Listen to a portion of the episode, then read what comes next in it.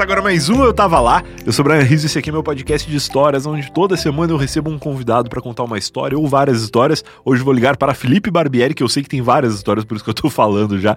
E o Barbieri é mágico, se você não conhece ele, ele é um dos mágicos mais famosos do Brasil. Eu acho que ele tem um dos maiores canais de mágica do Brasil, da América, do mundo, talvez, não sei. Mas eu sei que ele é um cara muito fera, inclusive meu professor de mágica. Talvez ele nem saiba disso, mas eu fiz o curso do Barbieri que tem lá na Hotmart. O Barbieri é mágico há muito tempo e eu esse ano tava com a meta, até comentei aqui em alguns podcasts do começo do ano lá, que 2020, a minha meta de, de resolução de final do ano passado, né, 2019, ainda sem saber que 2020 seria essa, essa confusão que, que tá sendo, né, que, que acabou sendo, porque já estamos no final do ano, mas a minha meta era fazer muitos cursos de várias coisas, e eu comecei fazendo curso de escrita de roteiro, fiz curso de programação, de programação de games, fiz 300 cursos na Alura, e um dos cursos que eu fiz foi o curso de mágica do Felipe Barbieri. Fiz outros cursos de mágica também, mas o Barbieri tem um curso de mágica de baralho especificamente, eu fiquei muito curioso, fui lá fazer, fiz o curso completo já, sou um, um bom mágico de baralho, quer dizer, eu sei fazer, mas eu preciso treinar mais para poder apresentar isso para alguém, nunca apresentei para ninguém,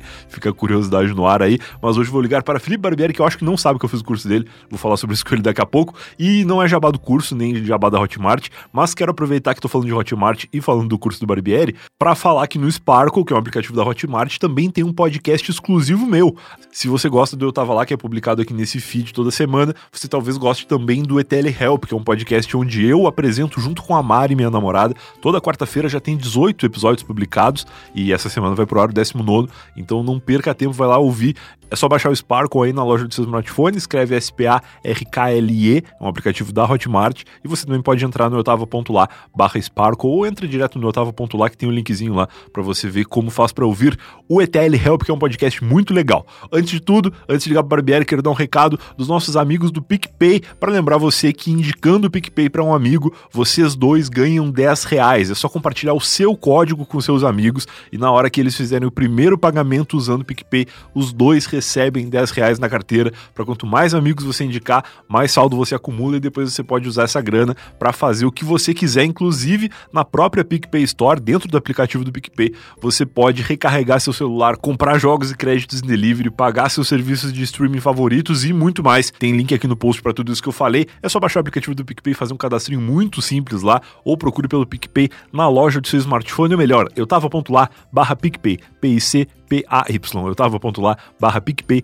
Entra nesse link aí que você vai facilitar a sua vida ainda mais. Eu uso o PicPay já há muito tempo e sei que quanto mais amigos, quanto mais contatos você tiver que também usem o PicPay, mais fácil vai ser a sua vida, porque todo mundo consegue pagar e receber ali uns para os outros ou juntos em algum terceiro, algum, né, para um terceiro em um estabelecimento e tal. É sempre muito mais simples quando todo mundo tá usando, todo mundo tá na mesma sintonia, beleza? E um outro recado antes da gente ligar pro Barbieri é que novembro é sinônimo de Black Friday e Black Friday no Eu Tava Lá é sinônimo de Promobit. Se você ainda não sabe, Promobit é uma comunidade de pessoas que cadastram ofertas todo dia, mais de 700 ofertas cadastradas todos os dias por mais de um milhão de usuários que já utilizam, que fazem parte da comunidade do Promobit e todas as ofertas são checadas pelo time Promobit. Tenho falado isso aqui ao longo de todo o mês de novembro para ressaltar a importância de você utilizar um serviço como esse para comparar preços de verdade na Black Friday, né? Black Friday ficou conhecido no Brasil como Black Fraud, porque muitas lojas aumentavam os preços dos produtos antes de a Black Friday chegar, para quando chegasse ali na semana da Black Friday, né, mais próximo do dia, eles baixassem o preço por preço que estava antes, e aí ficava aquele famoso tudo pela metade do dobro, né? E você utilizando o Promobit não vai cair nessas ciladas porque você consegue acompanhar promoções reais, inclusive pré-cadastrando produtos do seu interesse antes de começar a Black Friday de verdade. Por exemplo, você entra agora no Promobit, cria lá sua lista de desejos com palavras que você quer, tipo, sei lá, é, equipamento de academia. Você coloca lá o nome do equipamento que você quer, anilhas, por exemplo, ou violão, ou qualquer coisa, computador, notebook, você pode colocar a marca do notebook que você quer, ou então videogames, né? Os novos consoles estão chegando aí, PlayStation 5, Xbox Series X, Series S e esses nomes um pouco confusos aí que se você cadastrar direitinho lá, você consegue até colocar um, um range, né? Um, uma. Como é que fala em português? Tô me sentindo a Sasha agora. Você consegue cadastrar um, um espaço mínimo ali, vou dizer assim, entre o, o preço mínimo que você quer pagar, por exemplo, para você não colocar Xbox na busca e aparecer acessórios ou jogos de Xbox, você eleva o preço mínimo ali para, sei lá, dois mil reais e aí coloca o preço máximo que você pode pagar naquele produto e assim que alguma oferta for cadastrada no Promobit com aquele nome ali que você pediu, com aquela tag que você adicionou e o preço dentro do que você está procurando, ele vai avisar você lá no e-mail, vai avisar na notificação do aplicativo e você pode correr para aproveitar, porque como eu disse, são mais de 700 ofertas cadastradas todos os dias, mas também tem uma galera com a lista de desejos ativada, então não perca tempo, acesse promobit.com.br ou baixe o aplicativo aí na loja do seu celular, Promobit, faça o cadastro lá muito simples e aproveite esta Black Friday que está chegando. Eu estou preparadíssimo já, já até gastei uma grana, mas guardei um pouquinho ainda para Black Friday. Agora sim, sem mais recados, vamos ligar para Felipe Barbieri e ouvir que histórias ele tem para contar pra gente.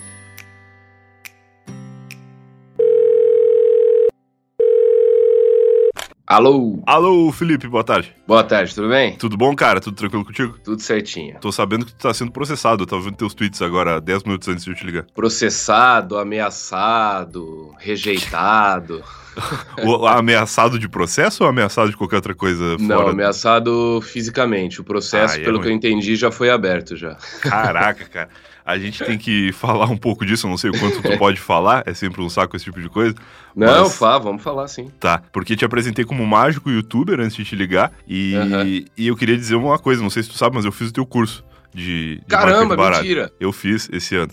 E aí, não sabia, o que cara. eu ia falar é que tu é responsável pelo meu editor brigar comigo que eu fico embaralhando cartas durante as gravações do podcast. E aí, toda vez sai um barulhinho de, de carta, assim, o meu editor ele fala assim, cara, pelo amor de Deus, para de, de brincar com as cartas durante a gravação, porque dá um, um trampo pra ele tirar, né? Eu falei, não, eu vou gravar com o responsável por esse meu vício aí, pra tu entender como funciona. Pior é que depois que você aprende a embaralhar, né, daquela maneira que a gente chama uhum. shuffle ou, ou embaralhamento americano, uhum. vira um vício, né, cara? Não, um negócio absurdo. que que ele desestressa, né? É, é. No começo estressa muito, mas depois que tu pega a manhã... No começo estressa, porque você tem que ficar pegando as cartas que caíram no chão, né? Uhum.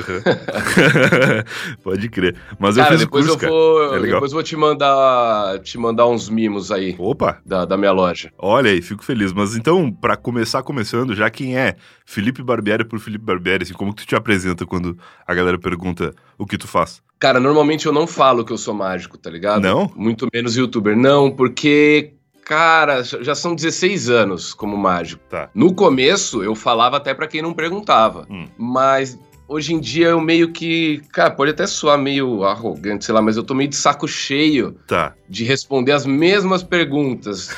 não perguntando tipo, ah, como você começou? Isso aí tudo bem. Tá. Vem sempre aquelas piadinhas bosta, tá ligado? Ah, então você faz a cobra sumir. Ah, é, se eu trazer. Se eu trouxer minha sogra aqui, você faz ela sumir. Ô, oh, minha carteira, hein? Ô, oh, vou cuidar da minha carteira aqui, Ó, oh, o mágico tá aqui. Pode Nossa, crer. cara, tem uma coisa que me tira do sério, é isso. E como é que tu preenche cadastro, assim, quando alguém pergunta a tua profissão, tipo, no consultório médico? Empresário. Empresário. empresário tá. não desperta curiosidade, tá ligado? Entendi. No Uber, eu falava que eu era tatuador. Tá. Pro Uber. Mas aí começou a ter umas perguntas que nem eu não sabia responder. e aí eu começo a falar empresário agora, que é verdade, e é, não, é. não, desperta tantas perguntas quando eu quero simplesmente Exato. ficar na minha, tá ligado? É uma boa. Eu já coloquei empresário em alguns lugares também, só que eu fico me sentindo meio Roberto Justus, assim. Eu fico pensando, porra, eu não tenho cara de empresário. É, e só meio arrogante, né, empresário, às vezes. É, que não, não tá errado, né? Se tu tem um CNPJ, tu tem uma empresa, tu tem um empresário. É, então. Só que fica meio vago, assim. Eu fico imaginando que a pessoa deve pensar, o que, que esse cara faz, né? Não, não quer me contar. Olha lá, o cara abriu um MEI e tá falando pra todo mundo. CEO de MEI. O cara né? paga a taxa de 50 conto por mês só pra poder falar que é empresário, né? Maravilhoso. Mas continua a tua apresentação aí, sem falar que tem mágico, então como é que funciona? Não, eu vou ter que falar. É, eu sou mágico há 16 anos, comecei com 12, hoje eu tenho 28 anos. Tá. Comecei, mas na verdade meu, minha paixão pela mágica começou muito antes, desde criancinha, meu pai parecia mágico na televisão, meu pai corria me chamar. Que legal. Pra gente assistir, a gente assistia junto. Ele sempre me levava no circo e aí eu ficava pedindo para ele me levar de novo, porque eu queria tentar descobrir o que o mágico tinha feito. Uhum. Mas eu não sonhava que eu podia ser mágico, porque para mim, mágica era igual o circo, tipo, você tinha que nascer numa família de mágicos, sabe? Isso tinha tá. que passar de geração tá, para geração. Claro, claro. claro Até claro. que, quando eu tinha 12 anos, um primo de Campinas, eu sou de Jaú, interior de São Paulo. Uhum. Nessa época não tinha shopping em Jaú, nada, não tinha, tipo, internet, eram pouquíssimas pessoas que tinham banda larga e tal. Uhum. Então, o contato que eu tinha com a mágica era só na televisão. Eu achava que para eu me tornar mágico, não, não teria como. Até que um primo de Campinas chegou em Jaú com um kitzinho de mágica que ele comprou num quiosque de shopping, sabe? Que massa. E aí ele come começou a me mostrar e eu falei, pô, mas ele é meu primo, se ele pode, eu também posso. aí ele falou, ah, comprei num quiosque de mágica. Eu falei, caramba, quer saber? Aí eu fui pra uma lan house, como eu, a minha internet era discada, Sim. e eu tenho um irmão mais velho, normalmente a preferência de usar o computador era dele, né? Uhum. Então eu peguei, fui pra uma lan house lá em Jaú, que tinha oito computadores. E a galera só jogava CS. Tá. Era quatro contra quatro. Era quatro computadores numa sala, quatro na outra. Sim. E aí, cara, sempre que alguém entrava para jogar, sei lá, GTA 3, uhum. tomava a tapa da galera porque ficava faltando um no CS, tá ligado? Ah, entendi. Ficava 3.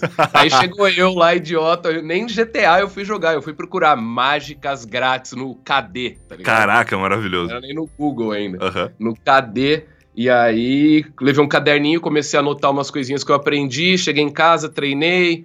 Aí, depois de um tempo, meu pai conseguiu colocar a banda larga em casa. Eu encontrei um fórum de mágica, Mágica Amador chamava. Tá. Extinto, foi extinto acho que esse ano, no final do ano passado.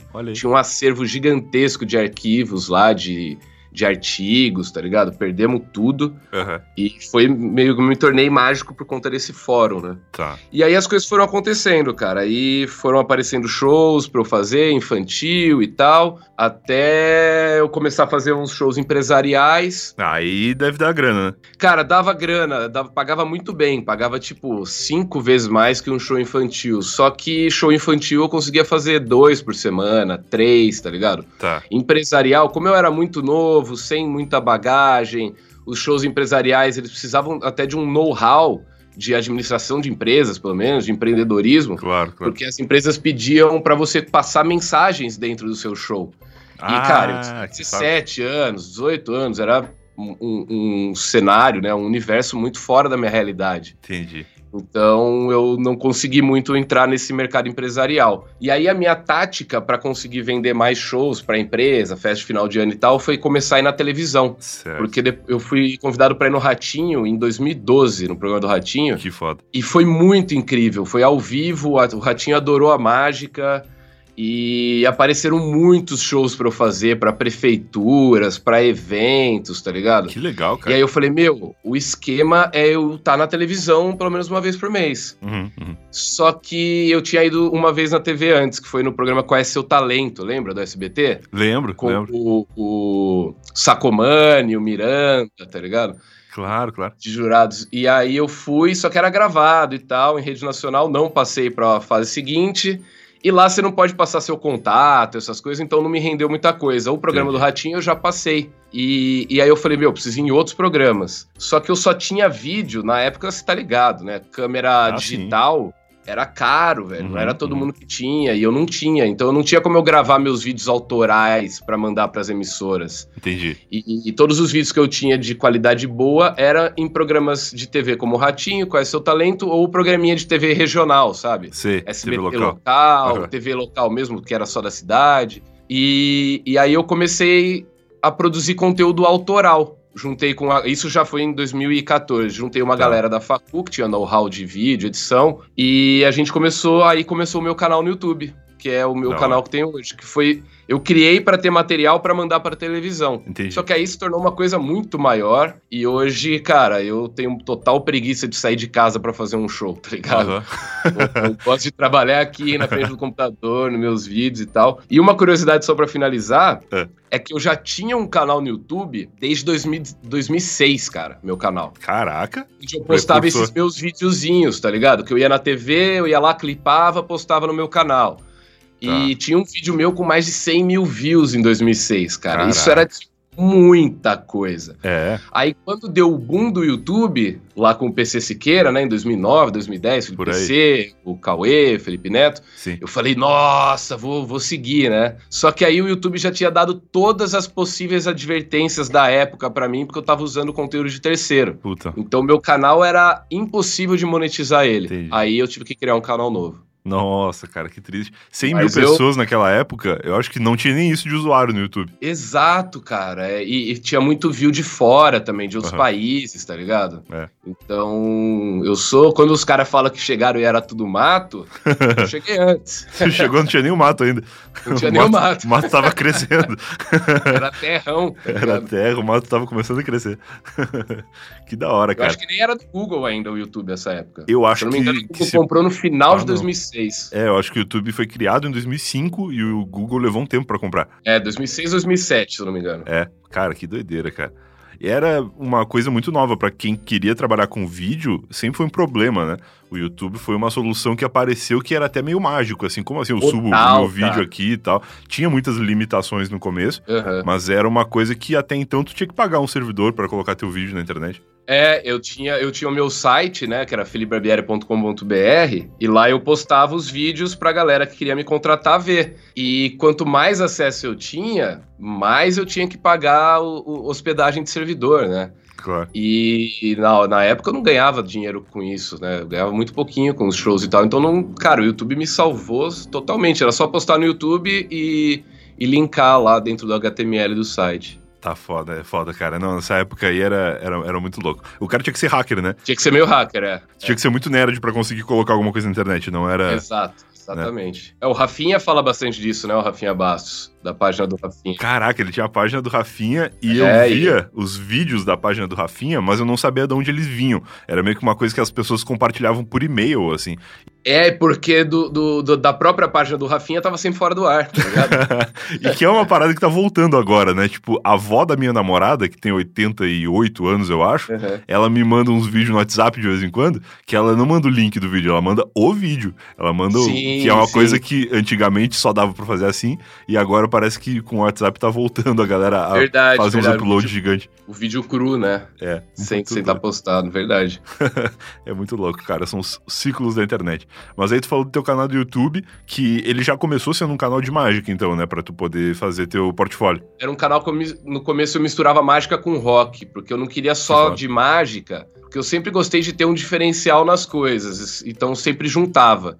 E, cara, minha paixão sempre foi rock and roll, desde antes da mágica. Aham. E aí eu falei, pô, se eu juntar mágica com umas histórias do rock, ilustrar essas, essas histórias, essas curiosidades com mágica, vai ficar mais atrativo pra galera. Porque canal de mágica já estavam surgindo alguns na época. Sim, Então eu, eu tentei trazer o rock como um diferencial. entendi. Mas aí, depois de um tempo, cara, eu vi que o, o, o rock tava caindo muito, né? A busca por, por rock, principalmente o rock mais tradicional, porque eu sou tiozão, né? De rock eu sou Tá. aquele cara que gosta de Guns, esse DC, tá ligado? Sei, sei. Outra É, geração do rock. É, eu, não- eu não sou muito dessa galera mais indie nova aí, dos Arctic Monkeys.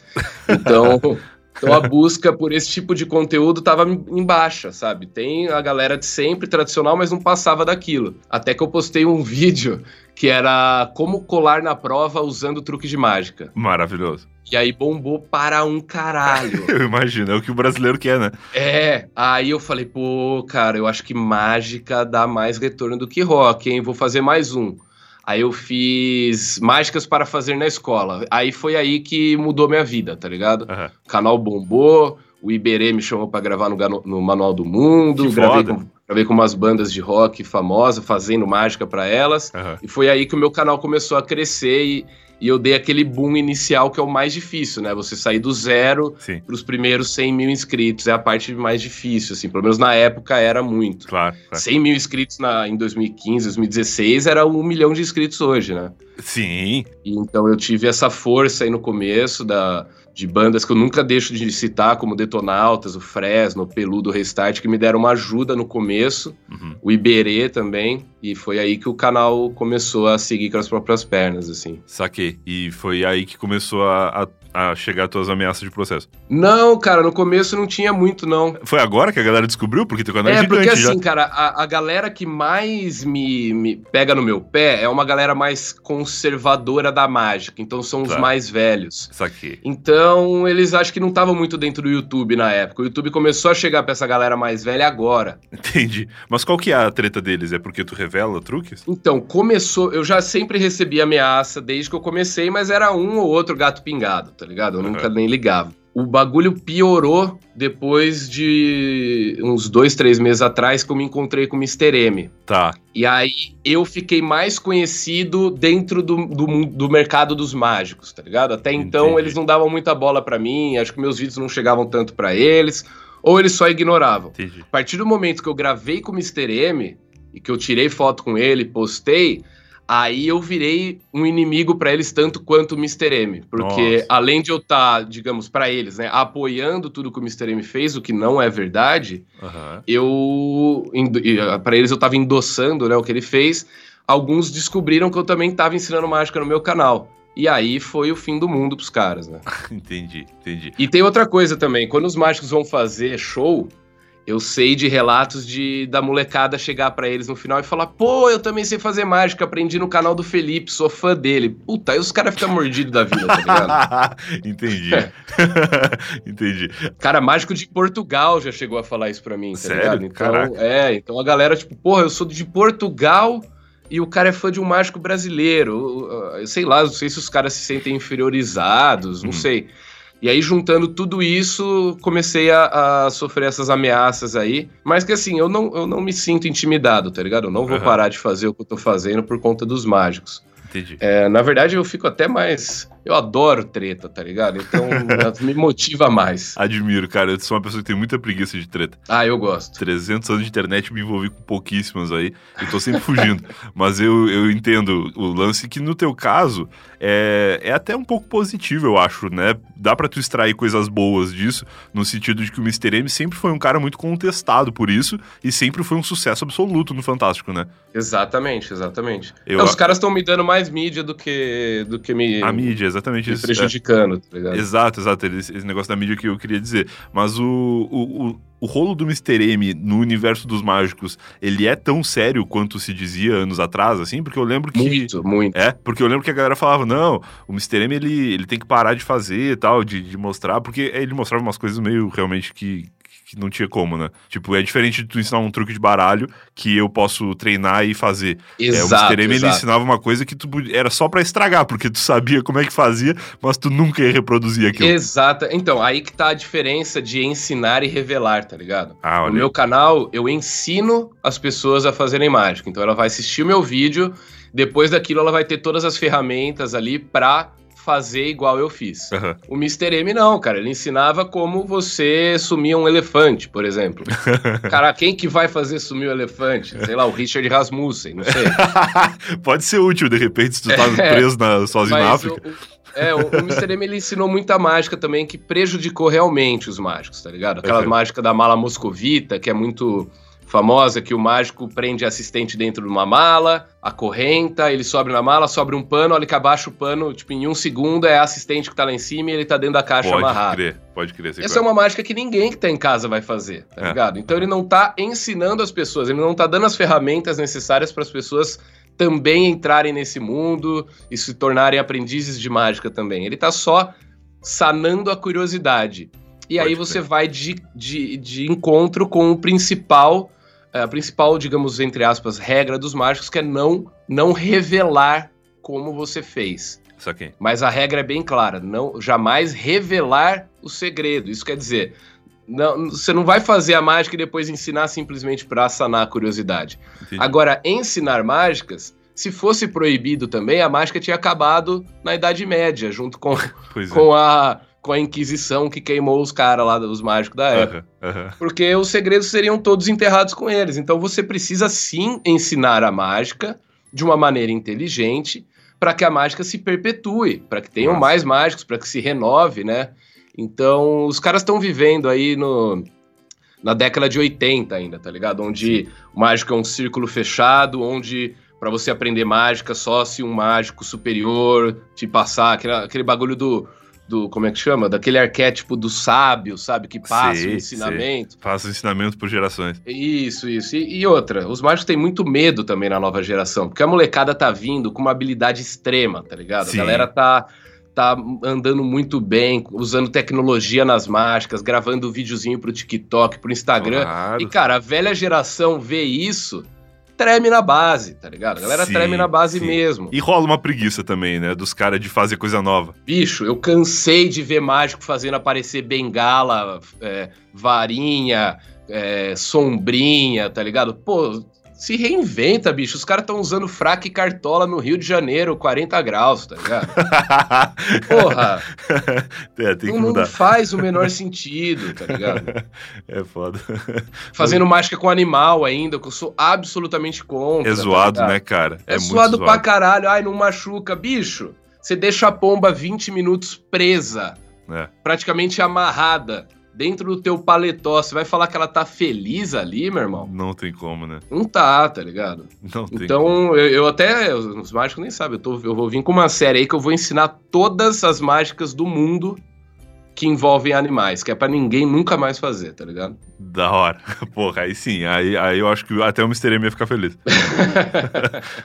Porque ele não fez isso ainda, né? E, cara, me tira uma dúvida do Mr. M. Ele, ele tá aí? Ele tá de boa? Tá ativo? Eu lembro que anos atrás. Bom, primeiro é. de tudo, o Mr. M não é brasileiro, né? Muita gente não sabe disso. É, ele é dos Estados Unidos. Ele é americano, né? E aí, não sei se ele é um fenômeno tipo Chaves, que ficou famoso no Brasil e o resto do mundo não sabe que ele existe, ou se nos Estados Unidos ele também faz o que ele fazia aqui. Ele, ele explodiu na mesma época que ele explodiu no Brasil, ele explodiu em outros países também, porque a série que passava aqui no SB, no, na Globo, no na Fantástico, Globo.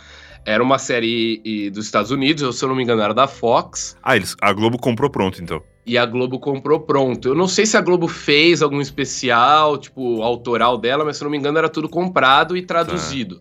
Tá, tá entendi. Porque o Mr. M, ele não fala, né? Ele não, fala, justamente. E aí depois ele é. apareceu aí de bobeira pelo Brasil, lendo Gugu. E aí, então, ele explodiu muito no Brasil, mas ele, ele, ele foi tipo Chaves, tá ligado? Ele bombou mais no Brasil do que em qualquer outro país do mundo. O brasileiro tem gostos peculiares, né? Mas a verdade, o que eu acho, esse fenômeno foi porque o Brasil nunca teve um mágico super famoso, super estrela, tá ligado? Sim. A gente teve o Isao Imamura, é. que ficou famoso ali e tal, mas. Ah, que era aquele era do, do batom preto, né? É, não, esse era o Oriental Magic Show. Puta, tô confundindo. eram então. três mágicos. Tá. Então que, inclusive é, é, o, é o Osama que tá meio que assessorando o Mr. M aqui no Brasil, mas aí eu, eu falo depois sobre isso. Tá. E como o Brasil nunca teve esse mágico famoso, sabe, estrela da Globo e tal, esse cara ficou Mr. M pra sempre. Então se você pergunta para brasileiro hoje, ô, oh, fala o nome de um mágico, é Mr. M. Sim. Mesmo 20 anos depois do especial da Globo, tá ligado? Pode crer. Então, para ele, 20 anos depois, nos outros países, ninguém mais lembra dele. Ah, Masked Magician. Pô, legal, que lá não era Mr. M, né? Era Masked Magician. Eu acho que o Mr. M é um nome bom também, isso deu uma facilitada para ele aqui. Deu uma facilitada, é, porque depois quando ele começou a ir mais pra Record ou pro SBT, virou Mágico Mascarado, porque Mr. M era da ah, Globo. Mr. M era da Globo, puta merda. Era da Globo, é. Tá. E você pode ver que o Mr. M tá dando umas entrevistas, uns programinhas aí no Brasil, mas a Globo não chama mais ele. Olha aí. Teve alguma treta, tá ligado? Que Caraca. eu não sei falar. O Cid Moreira levou os direitos dele junto com É, é tipo isso. Acabou com E agora o Mr. M tá morando no Brasil, cara. Olha aí. Ele tá usando a desculpinha de que ele veio passar férias e aí começou a pandemia e ele não conseguiu voltar, mas eu não acredito nisso não. Eu acho que ele veio tentar a vida no Brasil mesmo porque aqui ele tem fama e lá nos Estados Unidos não mais, tá ligado? Faz sentido. É, que faz todo sentido. Cara, demais. Teve uma época aí que a galera tava pedindo muito para eu te convidar para vir participar do Eu Tava Lá e por alguma razão, a história não tinha nada a ver com mágica e nem estava naquela lista de histórias que tu me passou, que foi a vez que tu participou de um reality show pra. Era um reality show de, de paquera, de namoro? Como é que chama esse negócio? De namoro, a primeira vista da Band. Que, cara, que história é essa? Mas calma aí, antes de começar a ouvir a lista de histórias do Felipe Barbieri, momento Alura, pra lembrar você que estamos na semana de Black Friday da Alura. Lembra que semana passada eu falei não assina Alura essa semana, agora de Black Friday? Chegou a semana, são mais de mil cursos em um único plano e você vai poder aprofundar o seu conhecimento na sua área ou começar uma nova carreira com as formações que a Alura oferece. São mais de mil cursos em um único plano, como eu eu disse, e no link alura.com.br barra promoção barra eu tava lá só essa semana você tem 20% de desconto para escolher um plano na Alura. 20% de desconto para você escolher qualquer plano e já ter acesso aos mais de mil cursos a partir de agora. Lembrando que se você está ouvindo isso fora do período de semana Black Friday da Alura, você perdeu, porque é só entre o dia 23 de novembro, no caso hoje, para quem está ouvindo o podcast no dia, até o dia 29 de novembro, até o final dessa semana aqui. Então, se você está ouvindo fora desses dias, você perdeu a promoção, mas tem também desconto lá no link do Eu Tava Lá, alura.com.br barra promoção barra Eu Tava Lá. E se você está ouvindo na semana do Black Friday, acessa agora e vai lá ver como estão os preços. alura.com.br barra promoção barra Eu Tava Lá. Já falei esse link muitas vezes e reforço aqui a importância de você acessar essa semana para ver como estão os preços e aproveitar a oportunidade de assinar a Alura com mais desconto do que nunca e aquela qualidade de sempre que eu sempre falo aqui. A Alura é uma baita plataforma de curso. Eu fiz um monte de curso lá esse ano e recomendo demais que você faça também para ser um profissional ainda melhor na sua área ou começar uma carreira, uma formação nova. Você que sabe, tem diversas áreas legais lá que vão, sem dúvida nenhuma, acrescentar muito ao seu currículo. Agora sim, vamos ver as histórias do Felipe. Cara, foi assim. Eu foram lançar esse programa de namoro e acharam legal levar um mágico. Isso foi em 2017. Tá. E aí a, a produtor, o produtor lá do, da Band me ligou e falou: pô, cara, você quer vir no programa de namoros? Funciona assim: a gente vai traçar o seu perfil, vai achar uma pessoa que combina com você, não Olha vai aí. te mostrar e você vai encontrar com ela na hora num restaurante. Isso é pré-Tinder 2017 ou já tinha? Acho que já tinha o Tinder 2017. Tá, então não era tão inovador. Não, já tinha, já tinha. Aí era tipo encontro às cegas. Aí, só que eu tava namorando quando o produtor me ligou. Puta merda. Aí eu time. neguei, né? Obviamente eu neguei, só que aí, tipo, duas semanas depois eu terminei meu namoro. Opa. Aí eu fiquei puto e falei, quer saber, meu irmão? Eu vou nessa porra desse programa aí, foda-se. aí liguei pro cara, falei, tá de pé o convite? Ele, bora. Semana que vem, sei lá, mês que vem, não sei. É. Bora. Aí eu fui, fiz um- uma pré-entrevista, né? Mostrei umas coisinhas lá, eles adoraram, me botaram como o primeiro participante do primeiro episódio da primeira temporada, tá? Caraca, o programa não existia ainda então quando eles te Não convidaram. existia, não existia. Eu fui o primeiro do primeiro do primeiro. Que foda. Eles chegaram em ti por conta dessas tuas outras aparições na TV? Cara, eu nem comentei com eles, porque isso aí às vezes pode até ser empecilho. Então não sei. Tá, ah, claro, porque se tu chega falando, ah, é porque eu apareci em tal lugar, os caras podem dizer, não, para aí, como assim tu já apareceu e tal. Isso, E por exemplo, eu nem me candidato pro Big Brother, porque eu tô ligado que eles não pegam quem já participou de outros reali- reality shows, tá ligado? Ah, caraca. Ah, mas eu É. acho que isso deve ter mudado agora, né? Na, Ó, espero, é, porque aí. agora tá chamando influenciador e a maioria É. dos influenciadores já participaram de uma coisa ou outra. né? Exato, exatamente. Inclusive de programas da própria Globo, porque eu sei, Sim, eu tenho sim. amigos que trabalham na Globo e que sempre disseram: não, eu não posso participar de um Big Brother porque eu já tive contrato com a Globo e tal. Agora acho que isso aí já caiu também. Então, quem sabe aí seria legal. É, eu já participei do É de Casa da Globo, mas, Ó. cara, foi uma participaçãozinha normal, assim, só Entendi. 15 minutinhos. Mas e E aí fui lá, cara. Aí, só que assim, dois dias antes da gravação, eu voltei com a minha ex-namorada. Caraca.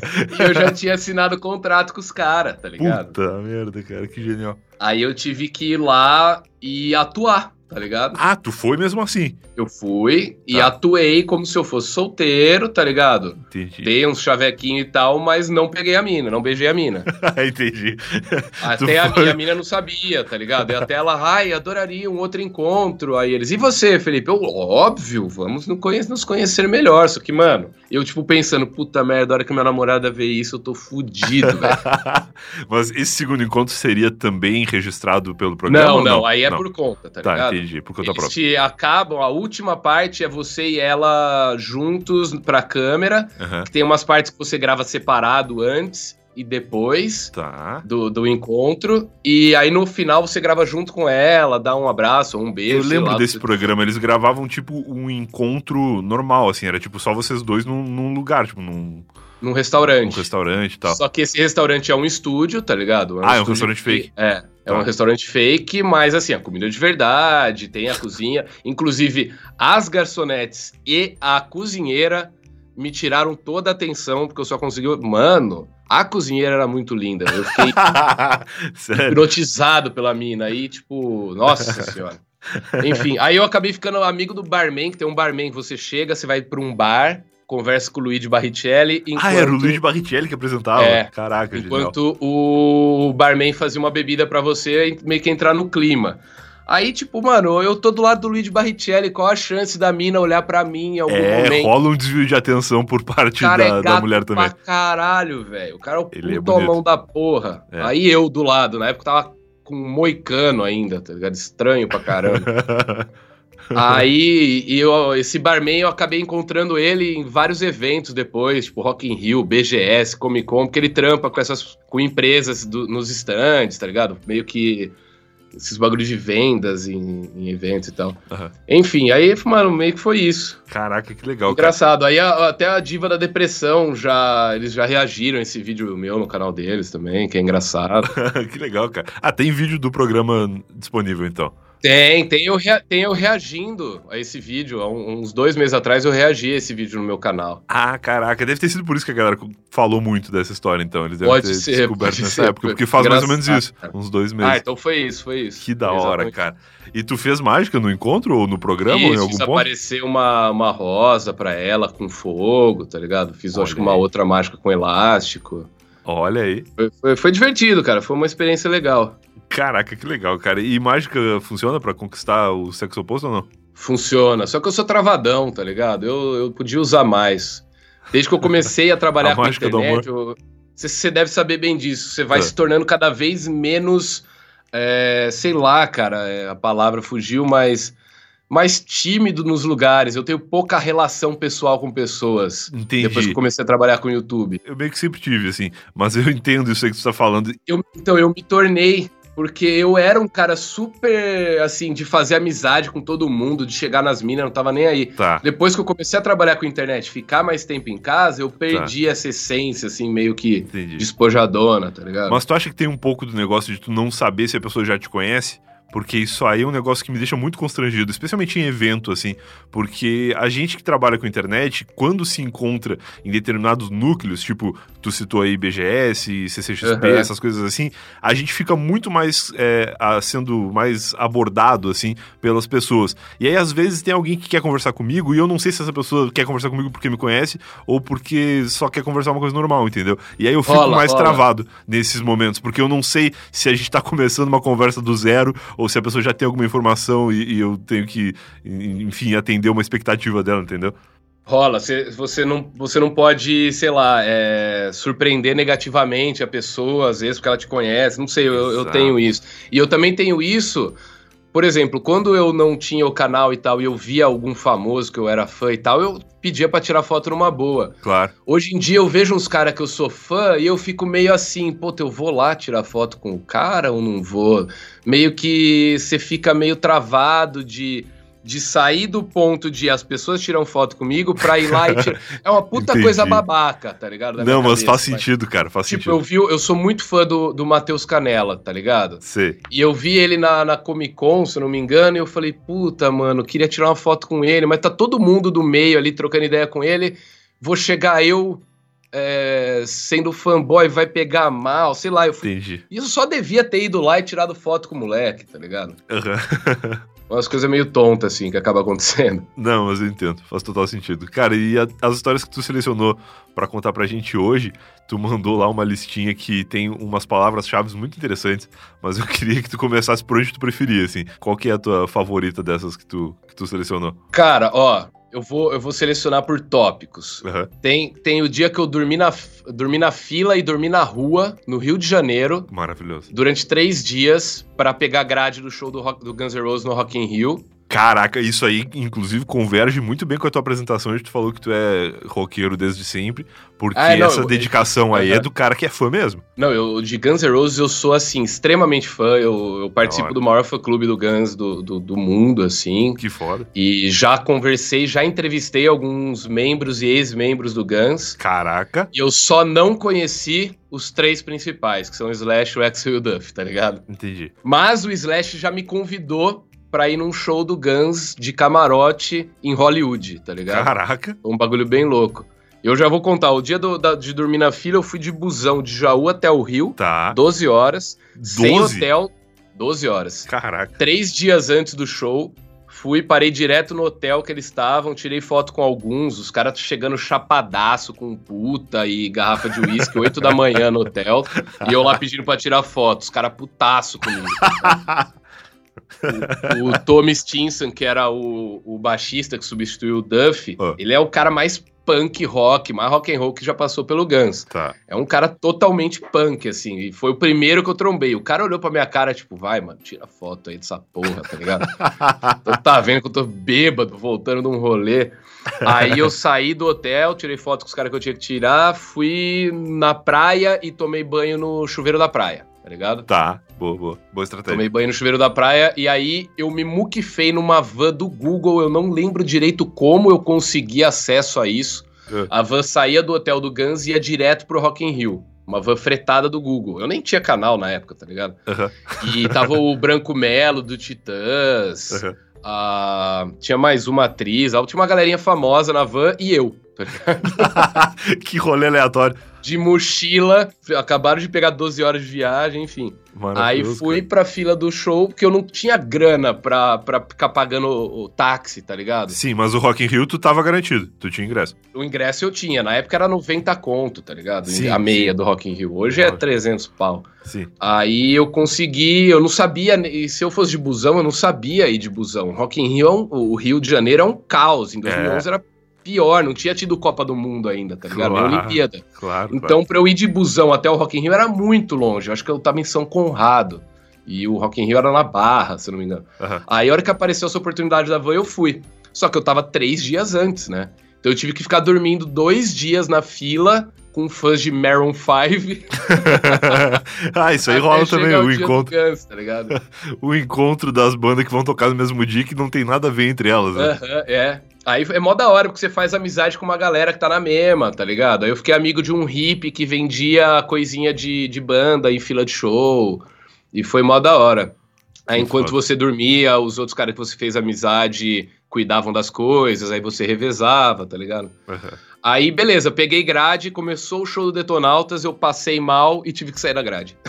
Nossa, cara. Cara, não adianta, dormir na fila, você não vai estar Claro, preparado claro, pra aguentar claro. um show. É um all-in, tá. né? Assim, tu, tu dá tudo que tu pode pra ter a oportunidade de chegar lá, mas existe a possibilidade de tu chegar lá e, e não dar certo, no mesmo É, assim. aí eu simplesmente tive que pular a grade, fui pro pitch ali, onde ficam os jornalistas, fotógrafos, Aham. os caras me atenderam, me deram água, um- uma clube social da vida pra não passar mal, eu saí, fui lá pro fundo, comi e tal, e foi até melhor, mano, porque o show do Guns foi começar quase quatro da manhã, tá Puta ligado? merda, é foda, E cara. tava chovendo para caralho. E teve o show do System antes, que também era headliner, de duas horas e meia. Nossa, E o Guns tocou mais três horas. Se eu tivesse ficado na grade, eu tinha morrido. tinha morrido. Teria sido um- uma morte feliz, né? Porque Uma morte feliz, é. é realmente foram shows bem, bem legais.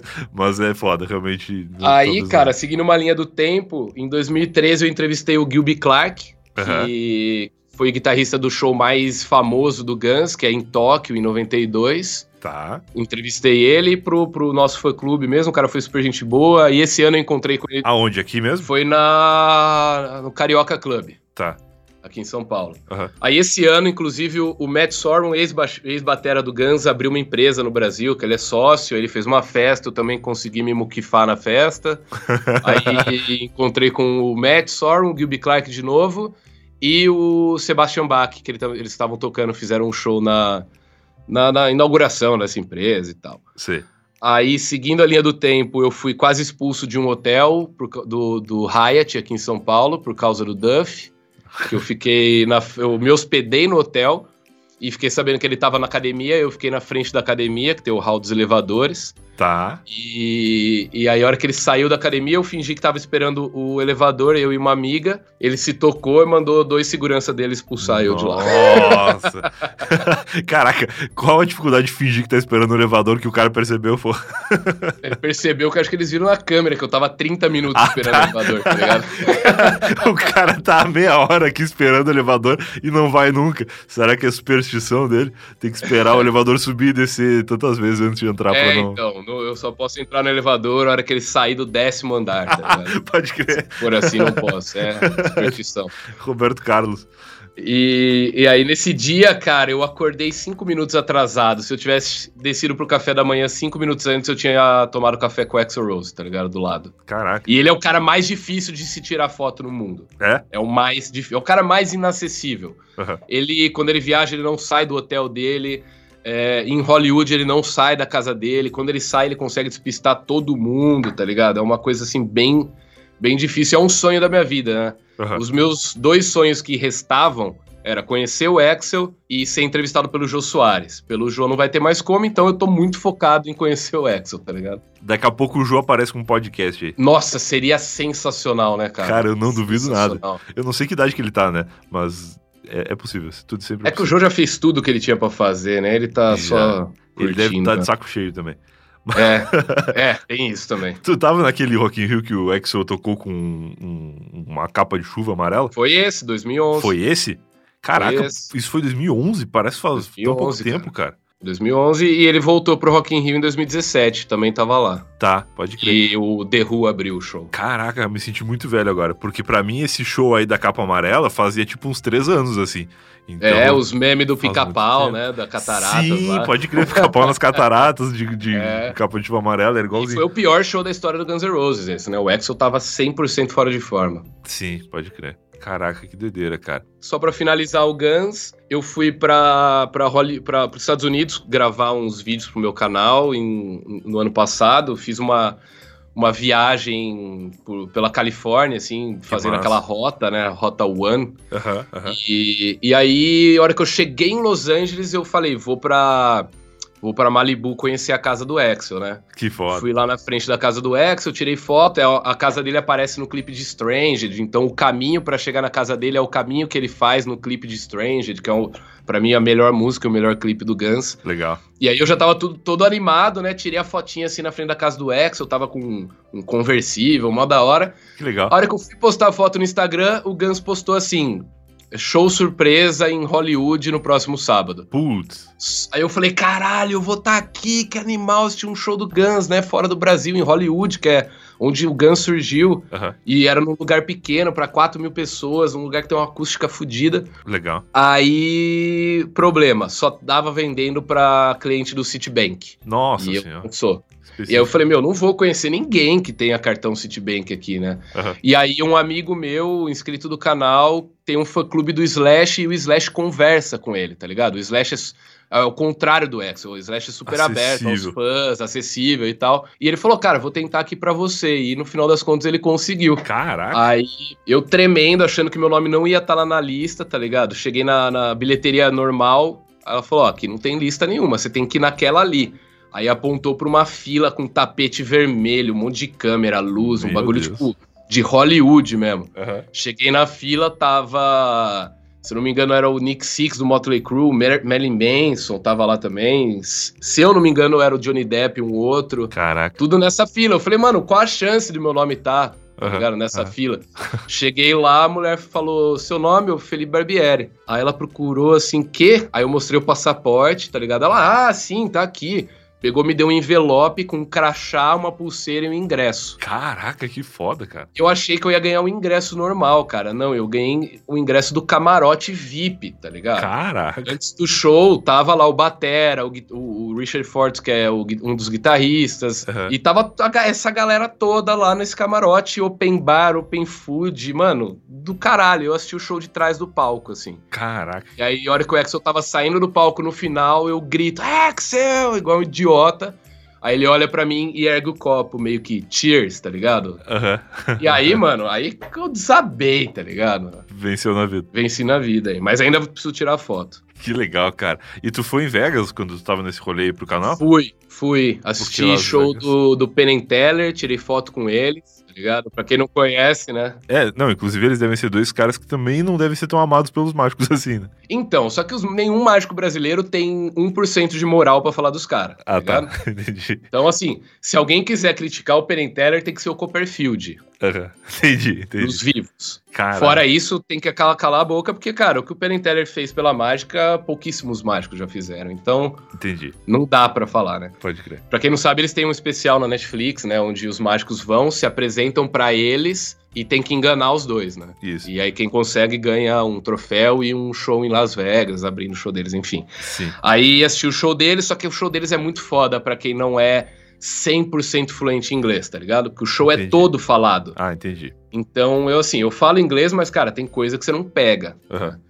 E então, assim, gostei do show, mas o do Chris Angel e o do Copperfield já são mais visuais, tá ligado? E eu fui nesses dois também. Uhum. O Copperfield, ele tá num, num, piloto automático fazendo show, né? Ele faz dois, três shows por dia há 30 anos cara, em Vegas, ver. então o cara acho que ele já não aguenta mais, assim. o então, Copperfield foi um cara bem popular aqui no Brasil uma época também, acho que por conta do Fantástico também. Né? Fantástico, ele aparecia bastante, ele chegou a fazer show no Ibirapuera aqui no Brasil, né? É mesmo? Não sabia. Opa, tem um amigo meu que foi, cara. Cara, 2000, 2000 e pouquinho. E para mim o melhor show, por incrível que pareça, é um cara que eu não admiro tanto assim pelos especiais dele na TV, mas o show dele é Animal é o do Chris Angel, cara. O Chris Angel que dá uns dá uns migué de, de edição também, né? É, ele usa muita edição de vídeo e tal, e ele tinha um show antes desse que todo mundo criticava, que dava para ver o alçapão, tá ligado? Era horrível. Uhum. E aí ele fez um show novo agora que, assim, totalmente o oposto do primeiro show dele que ele tinha em Vegas. Tipo, o cara mistura realidade virtual, 3D, tem um DJ que também toca baixo durante, faz a trilha sonora ao vivo que do legal. show, tá ligado? Cara, é assim, cara totalmente, é totalmente tecnológico, absurdo, assim, sensacional, sensacional. Que legal. Aí cara. eu fiquei, eu fiquei conversando com o irmão do Chris Angel no final do show por um Nossa. puta tempo, tá ligado? Que da hora. Mó da hora. Que legal, cara. O que mais tem na tua lista de histórias aí? Cara, eu já fui no Ratinho 10 vezes. Caraca, sério? eu já vi ao vivo um teste do DNA. Ao vivo, assim, atrás do palco. Isso é ah, é sensacional. Cara, eu acho que 10 idas no Ratinho é tu troca por uma, por uma ida no jogo. Eu acho que tá valendo. Ah, eu troco, cara, eu troco. Porra, Principalmente que era DNA ao vivo, mano. Caraca, Ao legal. vivo não, é gra... o DNA é gravado, na verdade. Mas eu tá. tava lá ligado? Perfeito, eles gravam perfeito. porque às vezes sai treta, eles têm que censurar palavrão, então começou a ser gravado agora. Primeiro de tudo, como que é o programa do Ratinho ao vivo, cara? Isso deve ser muito louco, muito legal. É uma zona. É? Igualzinho é ao vivo, é uma zona, é uma zona.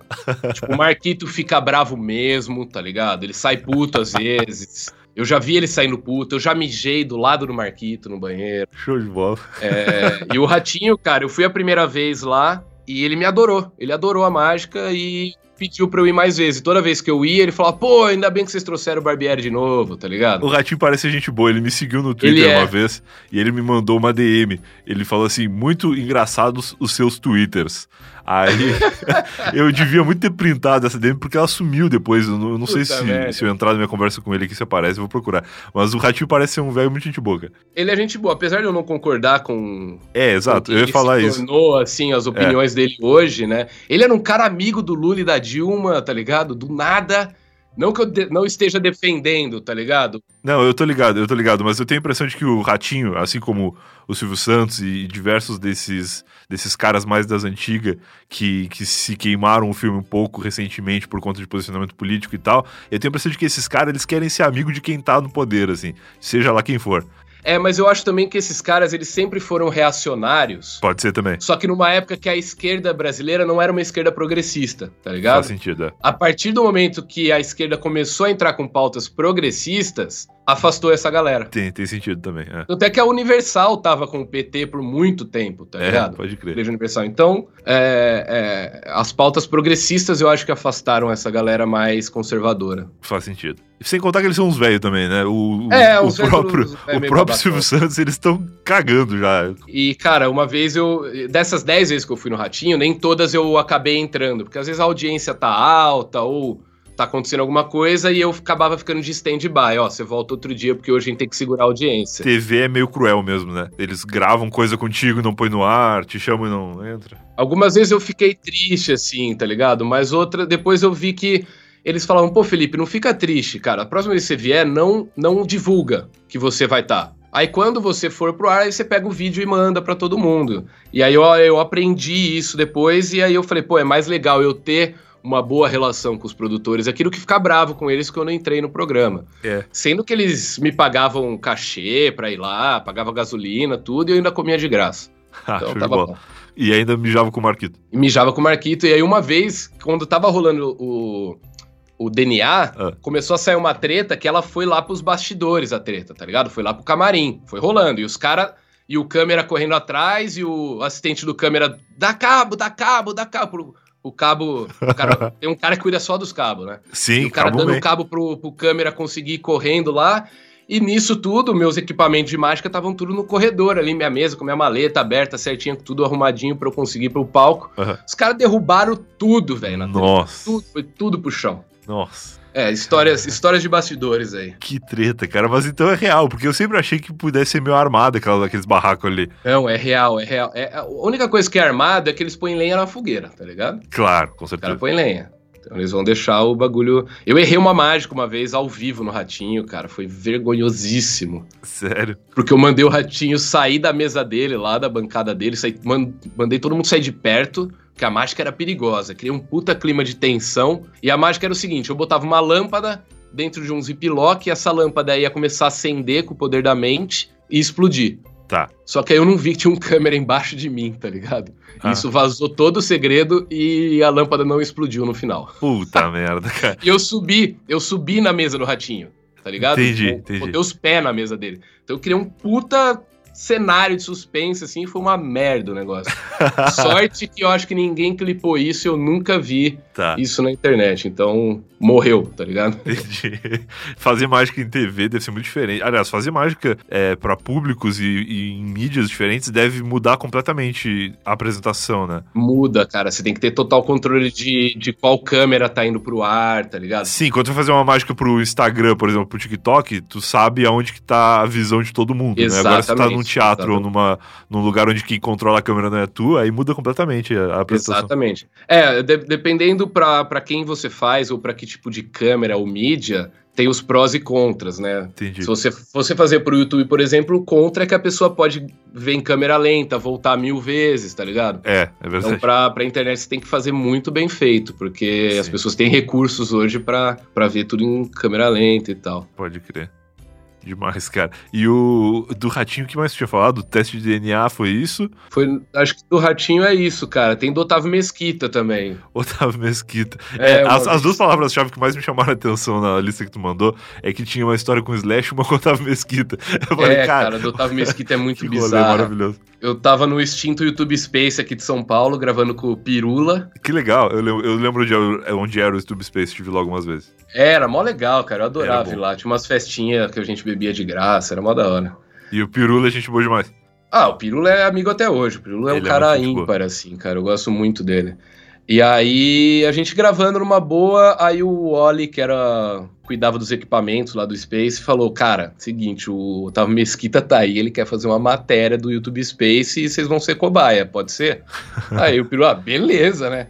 Cara, ele entrou no meio da gravação, e começou a falar mal do Rafinha Bastos aleatoriamente, achando que o Rafinha Bastos. Ah. Tipo, assistiu o meu canal, tá ligado? Porque a gravação era pro meu canal. O Rafinha não tava lá. Não, não tinha nada a ver com o Rafinha Bastos. Eu nunca falei com o Rafinha Bastos, tá ligado? Tá. Ele entrou e começou. Inclusive, eu queria dar um recado aqui pra aquele Rafinha Bastos que fica falando merda de mim aí, então, e começou a descascar o cara. eu tinha isso gravado, cara, eu perdi, mano. Eu Puts, tinha isso. cara. Eu, já acredito. procurei em todos os meus HDs, eu não achei, cara. Quero Mas eu tinha, porque a câmera tava ligada, tá ligado? eu quero ter fé que isso ainda existe, que vai ser encontrado um dia. É, e, isso no, e ele também tava gravando pro programa dele. E nunca foi pro ar também, no programa dele. Por que será, né? Alguém, é, é. alguém olhou e falou, não, acho melhor deixar pra lá. O Otávio Mesquita, uma vez eu participei de um evento de poker com ele. Eu fui convidado pra. Era um, eu não lembro, eu acho que era Poker Stars, eu acho. E aí, cara, eu não sabia jogar poker na época. E aí me botaram numa mesa junto com o Otávio Mesquita. E aí ele, ele ficava meio que explicando, assim, cara, foi um rolê muito aleatório. E o Otávio Mesquita, ele é um desses caras, assim, que parece que largou de mão já. É, cara, ele gravou. Esses dias o, o Maurício Meirelles e o Zuckerman foram na casa dele gravar uma parada. É. E, cara, ele começou a contar dos. Sabe aquele negócio do microfone do repórter que fica o, o símbolo da emissora? A, é, como é que chama aquilo? É canopla? É, isso. Ele rouba de todos os lugares que ele vai. Tá Aí ele mostrou a coleção que ele tem e começou a contar as histórias de como ele fez para roubar o da Globo. Cara, é. Aí ele peida no meio da gravação. Ele, ele ligou foda-se. Ele né? ligou foda-se. É... Ligou foda É isso.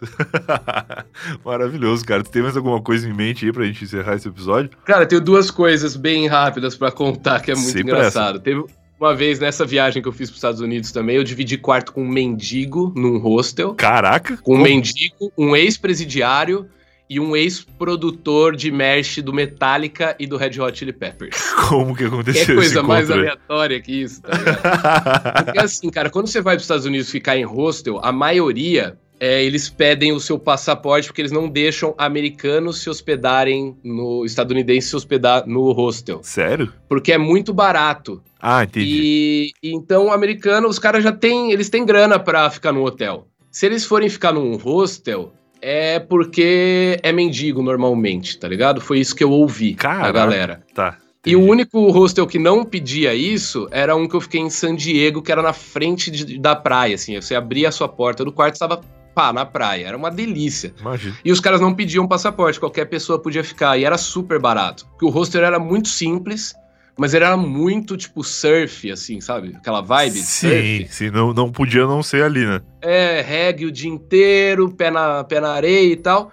E aí esse mendigo, ele ganhou uma grana não sei do que, ele falou, porra, vou ficar num hostelzinho, tá ligado? Pra poder tomar um banho e tal. E o cara era gente boa, eu não sabia que ele, que ele era mendigo.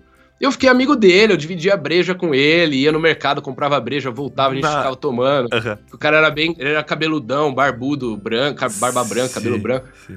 E aí a gente ficou amigo, até um dia que eu acordei e ele tava tretando com o, o ex-produtor no Metallica lá, porque tinha, su, tinha sumido 50 conto do cara, tá ligado? Ele ah, falou que era um maluco. E esse ex-produtor do Metallica tava lá com uma plantação de maconha no porta-mala do carro. Olha aí. E uma cachorrinha que dormia no quarto com a gente, na cama com ele. e o outro cara era um mexicano que também tinha sido preso e tava trabalhando em, em San, San Diego e tava no hostel, tipo, a trabalho, tá ligado? Parece uma piada, né? O mexicano, o mendigo e o brasileiro. Parece piada, só que eu acordei, tipo, 4 da manhã os três tretando. Tipo, o mexicano falando, pô, eu preciso acordar amanhã cedo, para de berrar. O outro falando, você roubou 50 conto. E o outro bebaço falando, pau no cu da tua mãe, não sei o que lá. Eu, tipo, meu Deus do céu, o que eu tô fazendo aqui, cara? bizarro, bizarro. Que treta, cara. Que e a última coisa que eu quero falar, na verdade, é uma.